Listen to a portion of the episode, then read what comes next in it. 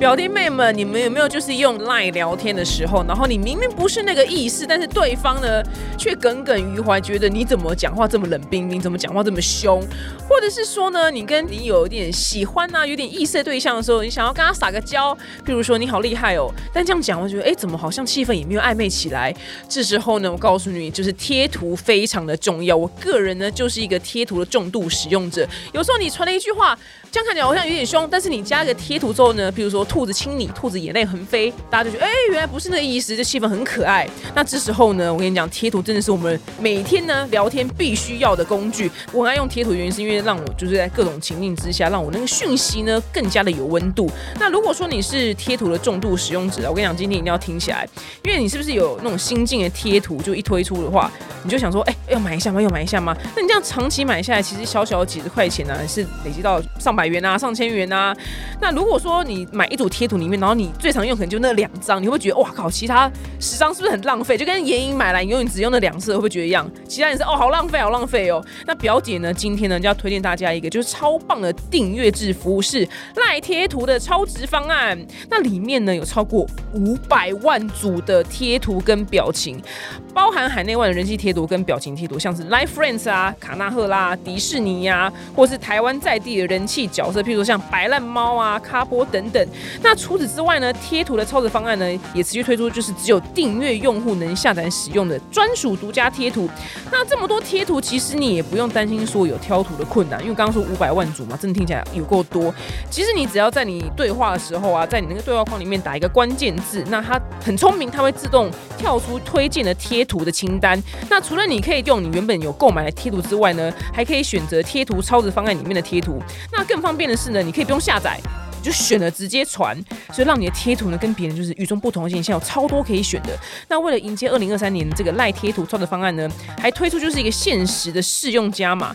现在呢到一月十号，新用户呢加入超值方案，哎，可以直接享三个月免费试用哦。那加入后，各式各样的贴图跟表情贴呢，让你爱怎么用就怎么用，就让你你都用到明年啊，白色情人节你就用个爽这样子，让你跟你的暧昧对象啊这样加温这样子。那如果说呢，你想要订一整年的话呢，你换算下来呢，只要半价而已哦，等于是你有六个月的话都是送给你的。那有兴趣的表弟妹们呢，可以赶快点击资讯栏哦。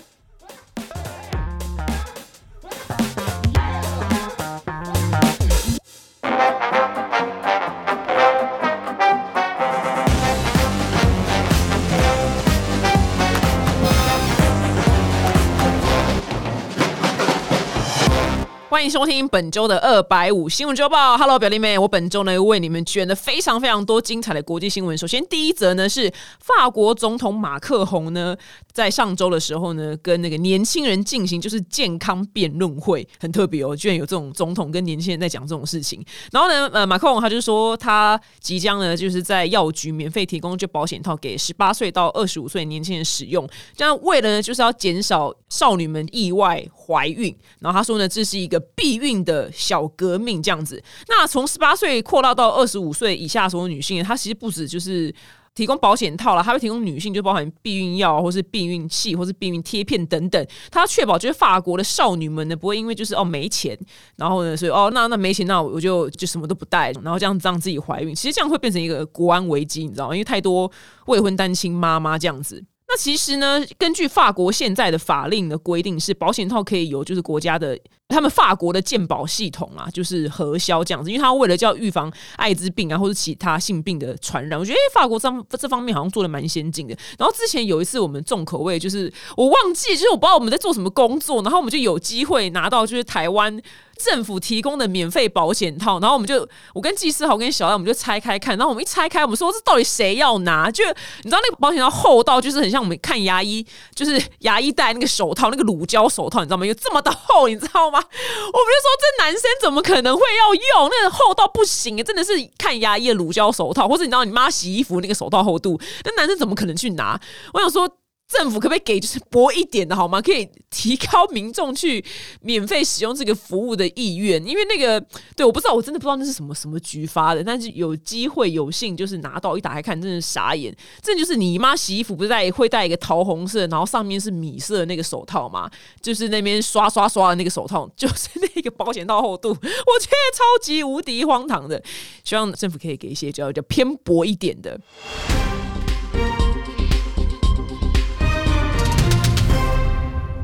那下一则新闻呢？卡达因为二零二二年的世界杯足球赛的主办国，所以它一瞬间变成就是全世界注意的一个焦点啊。那我没有特别要报世界杯的新闻，是因为我现在播，然后跟就真正到时候发生那个球赛比数就会，然后会跟不上，所以我们就没有去特别着重在就是球赛的部分。但是那一天，我有一天晚上真半夜就是三点在看。因为半夜的时候，通常就是我就是最累的时候，所以那个注意力没有办法很集中。但是因为那一天看的是巴西跟那时候克罗埃西亚，然后哎，他们是有个倒霉，真的一路踢到。延长赛，然后延长好好不容易巴西一比零，然后又克罗埃西亚又踢进一球，变成一比一，所以最后踢 PK。我跟你讲，真的，虽然我本身我们台湾从来没有参加过世界杯足球赛嘛，然后我想连我都紧张，你知道吗？然后后来因为有一瞬间，因为就是两边各踢五个人吧，然后反正到最后一秒的时候呢，就是然后巴西现在这个这位球员上场，就是如果他没有踢进的话，就克罗埃西亚也不用再踢了，因为这个巴西球员他没有踢进，他们就是 right now 就回家洗洗睡。然后他就一踢就踢到门柱，他就一踢到门柱那一瞬间，他就直接下跪，然后内马就哭出来了。我心里想说：天哪！我要是是这个球员的老婆或是他女友，我真的不知道怎么面对他。你知道，我想这都想很远，说到底要跟他聊什么？天，他真的，我想举国就是全体跳楼。我是说真的，我真的很怕他被杀掉，知道吗？他没，因为就差他，他他没踢进，就是巴西就回家。哇！我看到他们就集集体爆哭，我想说天哪，他有生命安全的危险，好恐怖哦！虽然我们是没有参加，但是就是那个紧张度当然没有他们那么紧张，但是连我看都觉得那胃有那么一点疼痛。那讲到卡达这个地方呢，卡达呃，因为它是世界杯的主办国，那只是因为它非常非常的保守，它非常讨厌就是同性恋或是 LGBTQ 这样子的族群，所以呢，其实，在开踢之前呢，就很多。各界人士就说这样子给卡达办好吗？因为明明就是要平权嘛，这样。然后后来呢，最近呢，又是有一个卡达有个公主呢，她写信到英国寻求就是政治庇护。那她那个信件内容是说，反正她就是女生嘛，只是她内心是个男的，这样，所以她去做了变性手术。她可能应该原本就是。女同志，只是她就真的想要变成男生，因为卡达呢是伊斯兰教非常非常严格的国家，所以他们非常讨厌就同性恋跟 LGBTQ 的族群，所以如果是同志的话，在那边就是被抓到的话是要坐牢的，所以是非常非常严重，所以他就很想要逃离就卡达。我只能说他真的生错国家，因为如果他今天真的是生在泰国的话，真的他就是一个非常无聊的人，你知道？就非常非常 normal，你知道变性在泰国真的是一件非常非常 normal 跟 boring 的事情。那我不知道为什么我最近就是看你们有吗？就是我在。用就是 YouTube 的时候，然后我不知道为什么最近就三番两次被一个广告打到。那广告呢，就是为卡达的移工请愿，然后那个网站连过去，我不知道是不是要捐钱呐，还是怎么样，反正就是一个台湾的。广告影片，然后为卡达的移工情愿，然后看到这边时候，我心想说：“妈的嘞！就台湾很多移工，他们生活环境应该蛮差了吧？你怎么就搞？你怎么就不先关心一下台湾的移工？你怎么就关心到这么远卡达的？我们甚至连参赛都没有好吗？我们这辈子没踢过世界杯，虽然当然是要为他们的。”工作的环境占先，但是台湾也很多移工，好吗？看到这广告是三番两次，然后三番两次想说，到底是台湾很多移工，你可以先管台湾吗？就是我们这没有精力就管到卡达，因为我就是据我所知，因为我有时候会跟就家里附近移工聊天，那我都知道他们就是一周都只有休一天，然后其他天好像都是就是一天二十四小时待命啦。我想说，他们的他们的工作环境也很值得，就是我们为他请愿，好吗？我们真的，Come on，我们先不要舍近求远，我们先管一下台湾义工的环境，给他们一个舒适一点的环境。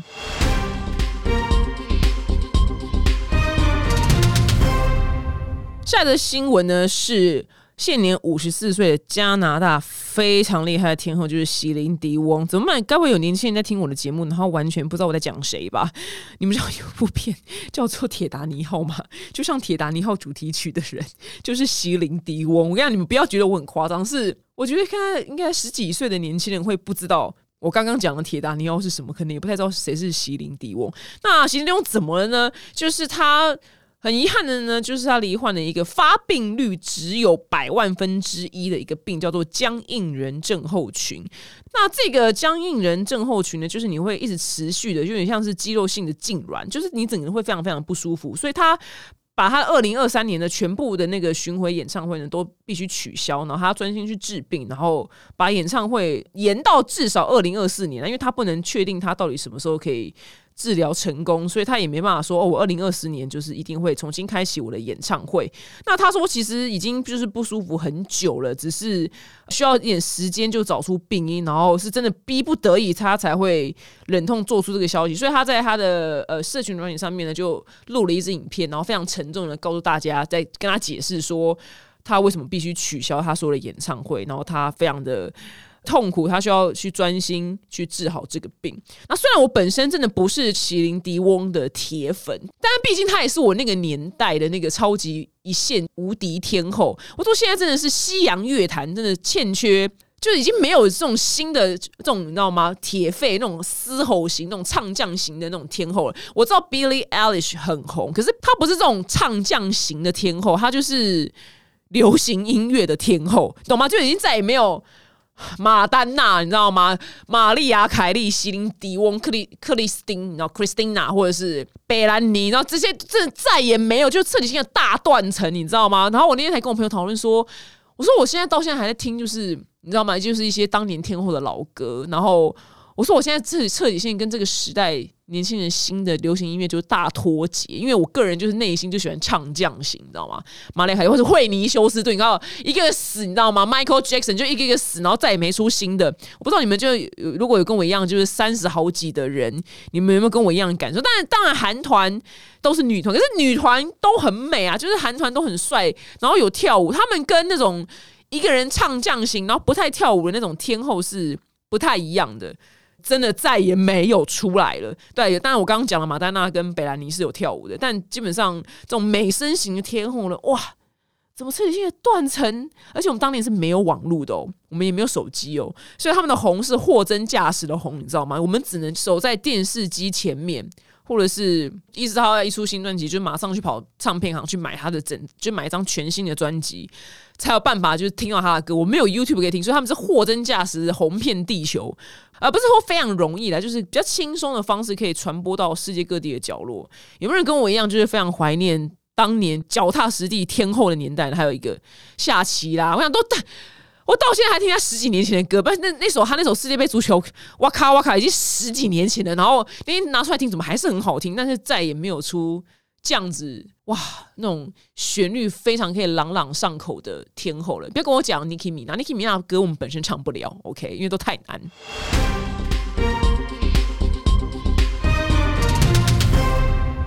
那下一则新闻呢是韩国，那南韩呢，他们算那个。年纪的方法，我一直其实都搞不太懂。就是印象中，就是去韩国都变得超级无敌老。那总算搞懂它到底怎么算，就是韩国是年龄，就是你出生的时候就是一岁了，不是零岁。然后你每一次碰到一月一号就加一岁，而不是说你等到生日的时候才加一岁。所以你等于是。有点类似是说，你如果是年底出生的话，你是十二月出生的话，你到一月一号的时候，你其实瞬间就是你出生可能没几天，那你瞬间会变成两岁。那这个计算岁数的方法呢，它最近要改了，因为它跟国际的计算岁数方法其实是不一样的。那改成跟国际一样的计算年龄的方式，就是你，比如说你今年是二零二二年，然后你是一九八五年出生，你就是今年的年份，然后去扣除你出生的那一年年份，就是你现在的岁数。那台湾其实。我觉得跟韩国好像有点类似，因为我都觉得我自己是三十七岁，但每次去三太子，然后三太子就会说你杀的 boy，你杀的 boy 啊，你每每次他说你都谎报，我说我没有啊。但对，因为台湾有一个虚岁的算法，所以我就瞬间都会去那边觉得，干自己怎么三八岁这样子。那那个韩国为什么要改这个法令呢？因为们其实他们算了这么多年，然后我们突然要改呢？是其实这会延伸出一个新的问题，是说你到底是几岁可以合法饮酒或是抽烟？那如果这样子去算去美国人的话，美国人一定超爽的，因为他说：“哇靠，超爽的！那我等于十四岁我就可以怎样抽烟喝酒，你知道？哎，没有，他们喝酒是二十一岁，所以他等于十九岁就可以喝酒了，他可以更早就是做抽烟喝酒这样的事情。所以我觉得这个算法可能到美国人他们会蛮开心的，因为他们就可以更早就是做这些事情合法。因为我跟他们每次在超商前面真的都会有很多啦，就年轻人那边等啊，就是看我遇过一次啊，就是他希望说你帮他买酒，因为他没有到合法饮酒的年龄，然后希望你可以帮他买酒这样。我有遇过一次这样，就是但是我他没有找我，他是找旁边的就是大人。那当然这是不合法的行为啦，这里面都非常的严重。然后西方世界跟东方世界，我觉得对于年龄的看法最大的差距是，我觉得东方人对于女性年纪越来越大这件事情是一个扣分程度很严重的事情。可是我觉得我到美国的时候，因为我没有去过欧洲，本身小土狗。那我去过美国的时候，我觉得他们对于女生年纪越来越大这件事情，他们那个扣分的程度好像没有太低，就是他们好像没有很 care 这件事情。就是哦，听到年纪比较大，他也没有特别觉得哦，你怎么这么老什么，他就好像都还好。然后呃，曾经跟他们聊天过，我说那你会介意就是，譬如说一定要跟年轻的女生交往吗？还是说年纪大点可以？他们都好像都没差，你知道？所以你先看国外的。那比如说 Netflix 纪录片啊，或是什么明星的谁，他们的生平就他们的妈妈很长就是单亲，然后譬如带了两三个小孩，然后再嫁给一个新的男人，然后那个新的男人也可能带两三个小孩，然后他们就会组成一个新的有五个小孩的家庭，这非常非常常见。但是这个在台湾每次就是。台湾甚至蛮多单亲妈妈曾经问过我说，她就是可能有一个小孩，单亲妈妈她已经三十几岁，她真的不知道该怎么找到就第二春，她觉得自己在恋爱市场上会已经非常非常滞销。这题我真的从来都没有成功的回答的很好，因为我真心诚意的也不知道，因为台湾对于女性年纪的这个枷锁还有。你是不是离婚又带小孩的这个印象呢？还是停留在一个比较初阶的阶段？但是在西方世界，那西方世界你滑听的啊，超多那个单亲爸爸，你知道吗？然后他那个听着上面就放他跟他小孩的照片，然后他就会说 single dad 什么之类。然后你跟他聊天的时候，他就说哦，不好意思，我就是要带小孩，可能我可能只有譬如礼拜一到礼拜三有空，然后因为。礼拜一、礼拜三是我前妻顾小孩，然后他才有空出来，就是跟新的女生约会。但比如说礼拜四到礼拜几，他就要顾小孩，他就没有办法。就是他们对于这些事情都非常的坦然，跟他们觉得哦，nothing 就完全没有任何任何怎么样，然后都还放跟女儿的合照。我个人也是不太介意啊，就是觉得哎，蛮有趣的一个文化差异。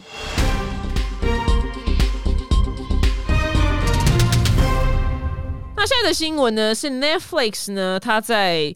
八号的时候呢，如果你现在打开你的 Netflix，你看到一个新的纪录片，叫做《哈利跟梅根》（Harry and Meghan）。那这个呢是他们的纪录片。那这个纪录片呢，就是被骂爆。但为什么呢？因为很多骂人说他们夫妻俩就说了很多谎话，譬如说梅根在纪录片里面说，在交往前就是不认识哈利，就是我从来都不知道哈利这个人呐，我也没有就是 Google 过他做任何调查。但是呢，媒体指出说，在二零一五年十月的时候，梅根被访问的时候，他说曾经呢在 Instagram 上面呢就浏览过哈利的相关动态。那再来呢，或者是说梅根他说透过一个共同的友人介绍才认识，就是哈利。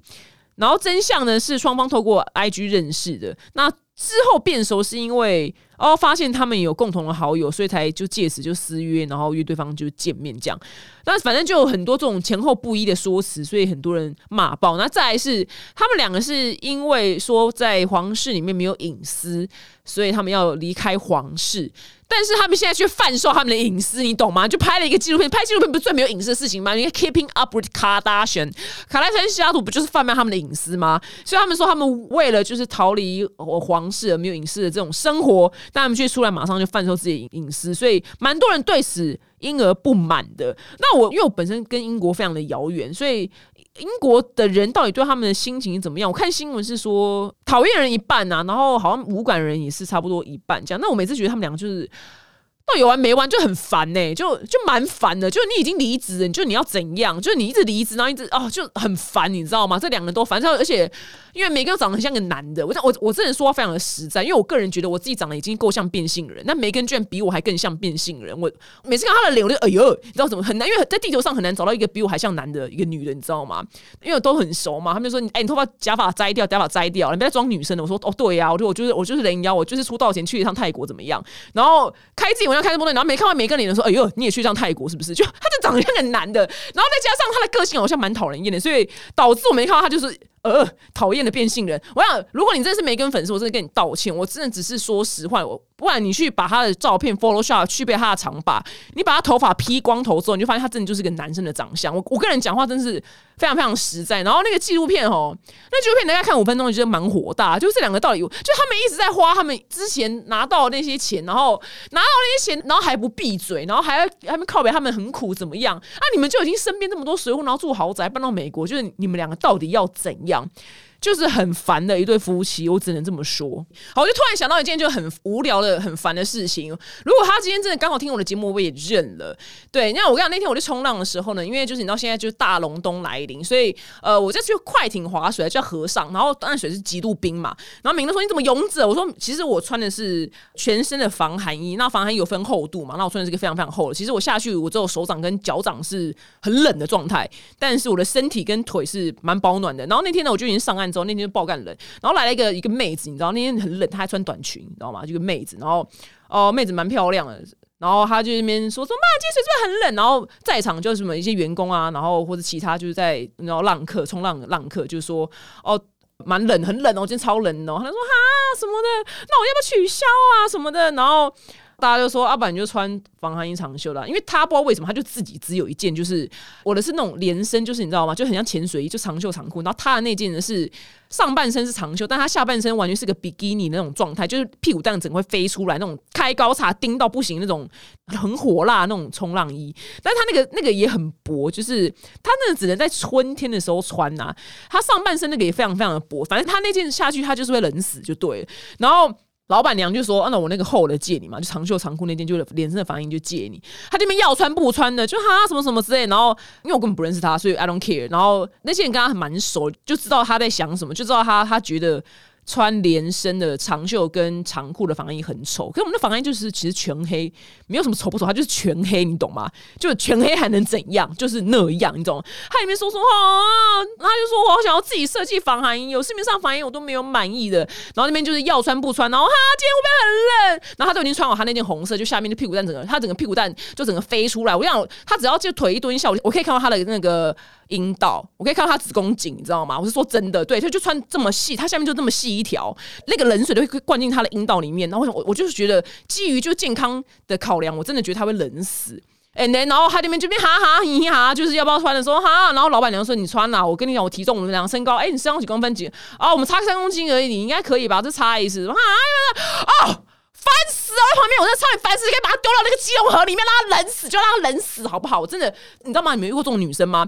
我要，我刚刚想到哈利跟梅根，就我就马上想到这个女的，想说你们到底有多烦？你们就是给我 shut the fuck up，就是梅根跟哈利，你们两个那天脱离皇室，就给我闭嘴，就是你们闭得好好过日子。那女的，就你就给我跳进去鸡笼盒，就你就活活冷死，你就活活冷死，然后发个七七四十九天，你就知道你到底要不要去穿一件恰当的防寒衣，然后入鸡笼盒。我觉得哈，我这礼拜就是因为过劳，你知道吗？过劳所以火气特别大，所以搞不好有。人会留言骂我说不想要听情绪起伏就这么大的新闻，可是这就是我特色，你知道吗？如果你要听就是很专业的新闻播报的话，你可以听百灵果，或者谁那个谁啊，那个敏迪，敏迪推荐你敏迪百灵果，或是你去听 Focus 全球新闻嘛。秦林谦 讲到秦林谦就有点苦笑，大家你可以去自己 Google 一下，对，秦林谦他现在骑虎难下。如果你不知道好，如果你不知道发生什么事的话，就是我完全不认识他。我先说，就是我只是很常看他的新闻。然后，因为他刚结婚两天，老公就爆出就是连环劈腿各式各样女生的渣男新闻。我想说，哇，这真的是对啊，刚结婚然后就被爆出这样的新闻，真的是不知道他该怎么处理。对我个人是鼓励他离婚呐，这老公真的太渣，就在那遥远的比方跟秦明谦就是喊话，我根本完全不认识他。我先说，我彻底也不认识他。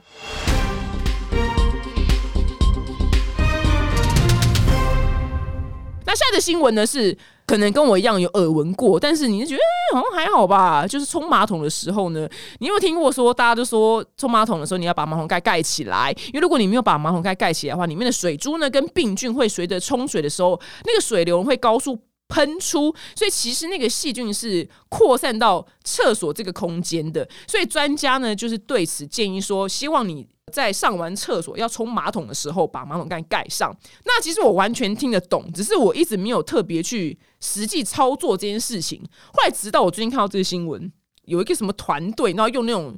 哎，不知道那种很厉害那种拍电影的摄影机吧？我不知道，反正就拍一下，就是马桶冲水时呢，然后他那张图片非常的震撼，它是反黑的，然后那个水变成荧光绿，原来冲水那一瞬间，那个水真的是不知道喷大概一层楼那么高，是不是？但其实我们平常肉眼是有点看不太到，我们也感受不太出来，可其实那个。真的是喷啪，然后那个微小的水的粒子就这样散布在空气里面，喷超级无敌高。那它的那个影片呢，是说如果你没有盖上马桶盖的话呢，是以每秒两公尺的速度就是喷洒，然后八秒内呢能到一点五公尺，其实就是一个矮子的高度了，就一百五十公分嘛。然后较大的水珠呢会在几秒内下降，那较小的呢会散落在空气里头，所以你等于你刚刚。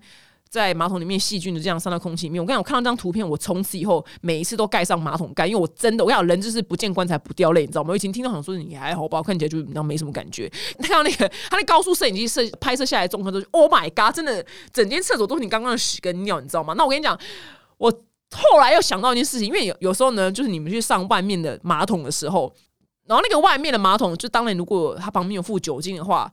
就是你会好好擦干净，然后坐下来。就是万一你要拉肚子，就是你今天很急，你要落塞，你要大便的时候，然后如果说你今天好死不死在那种厕所的空间是跟旁边是连贯空气的那个，就是它上面没有封密封死的话呢，就如果你大便很臭的话，你那会传播到就是隔壁间或者整间就是。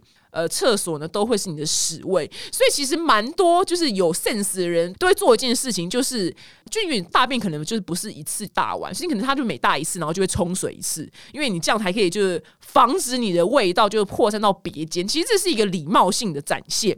对，那我当然也是不希望后面的万一有人在排队进来上这件事，我就要臭气冲天，然后臭到不行。然后呢，这时候我们会做什么事？女生就做一件事情，就其实蛮有礼貌的，就是边大，然后大完这一批就马上冲水。然后我想说，我这辈子以后是不是再也不能做这件事情？因为这样不就是整个屁股都被喷的都是吗？你知道吗？至少我看到这个这个影片之后，想说妈，那那我以后怎么办？我想我我烦恼都非常就偏无聊跟 boring。那大家可以给我一些意见嘛？就是万一如果我今天要当一个好公民，就都没上公厕的时候。对，我就要边大边冲，而且如果万一你是大是蹲的那种，更没有盖子的话，那该怎么办呢？那如果真的是有盖子那种，就是大一次，然后起来盖上盖子，然后再冲吗？很搞刚哎，而且就是你很怕那个你起来的那一瞬间，然后臭气就整个就是然后传到隔壁邻居家，大家可以给我就无聊的意见，就是很害怕自己的臭味传到隔壁去。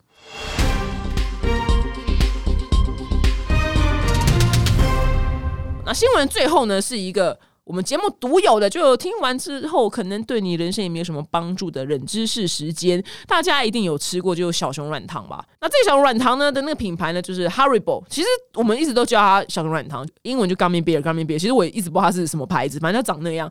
小熊软糖呢，今年就是一百岁了。那所有成年人跟小孩呢，就一定有吃过这个小熊软糖，它就是一个非常非常跟着我们童年的时代。那这个小熊软糖的造型是怎么来的呢？是一九二二年就这个创办人，因为当时非常流行就马戏团表演，然后马戏团表演里面有一个环节呢，就是跳舞熊，就是 dancing bear，所以他才一开始出了一个跳舞熊的形状的软糖。但是因为后来发现说这个表演呢，是对熊非常非常的糟糕。对熊其实非常的残酷啦，所以他后来把跳舞这个熊的这个样子拿掉，就做成啊，就是纯粹的熊就好了，就不要让它有跳舞熊的那个造型，因为毕竟它不是一个值得被宣扬的事情。那小熊软糖到底是什么做的呢？居然，来你猜一下，居然是猪皮做的！哎，我完全不知道这件事情哎。所以说，吃素的人其实不能吃小熊软糖。我就哇，居然有这件事情。